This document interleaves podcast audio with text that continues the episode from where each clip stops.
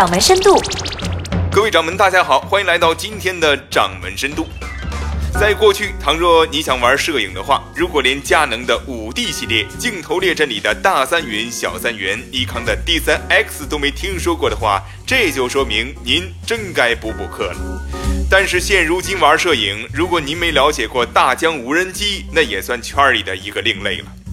大疆的出现，让影像爱好者们尝试到了新的高度，让他们天马行空的想法有了一个宣泄的通道。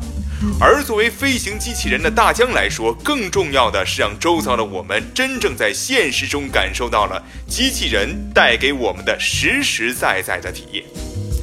记得在小时候啊，机器人这个东西仅仅存在于科幻杂志和动画片里，但是现如今，机器人就在我们身边。就在刚刚结束的双十一，一款扫地机器人进入网上家电销售的前十名，销售额甚至超过了小米手机和创维电视。当工业机器人引领智能制造的潮流，更多服务机器人带给我们生活方面的便利。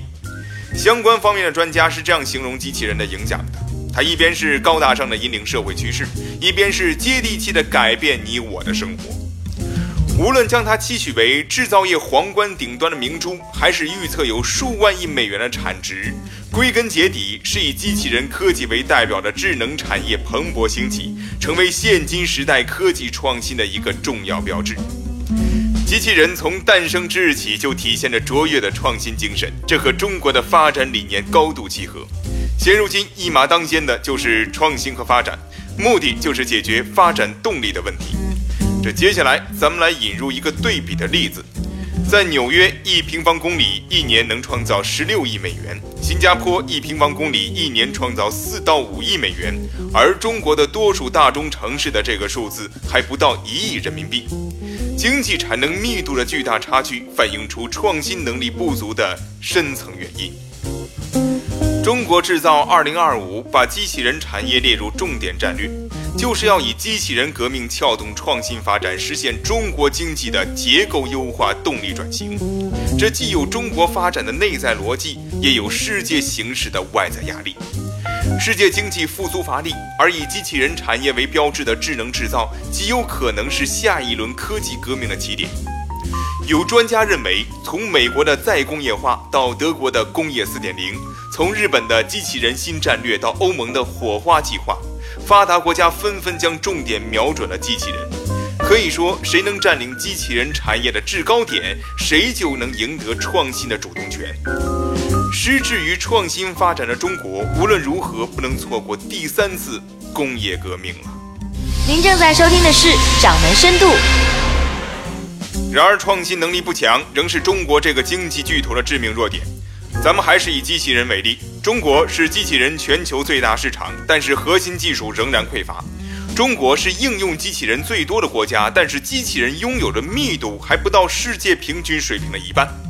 创新起点不高，基础不牢，这是中国创新发展的初始约束条件。但是咱们换个角度来看，差距本身也意味着潜能。中国的巨大市场仍是孕育技术创新的重要母体。有日本专家认为，行业创新正在向中国转移。关于创新，《第三次工业革命》一书里是这样描述的：经济革命并不会凭空而来，新通信手段和能源的采用，通常是政府和产业力量共同努力的结果。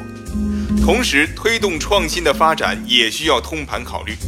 比如说，机器换人在填补人口红利式微的空白时，是否会带来大量的失业人口呢？再比如说，如何从国家层面科学统筹、合理布局，避免地方政府在所谓的创新项目上一哄而上、盲目扩张呢？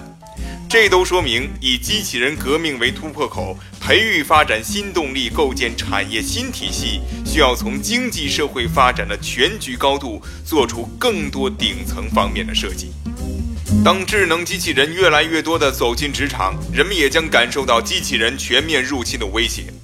人工智能将导致机器人像删除邮件垃圾一样删除人类，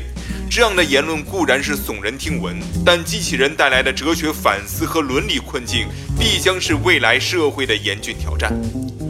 无论如何，机器人潮流势不可挡，我们只有在创新中引领，在顺应中质变。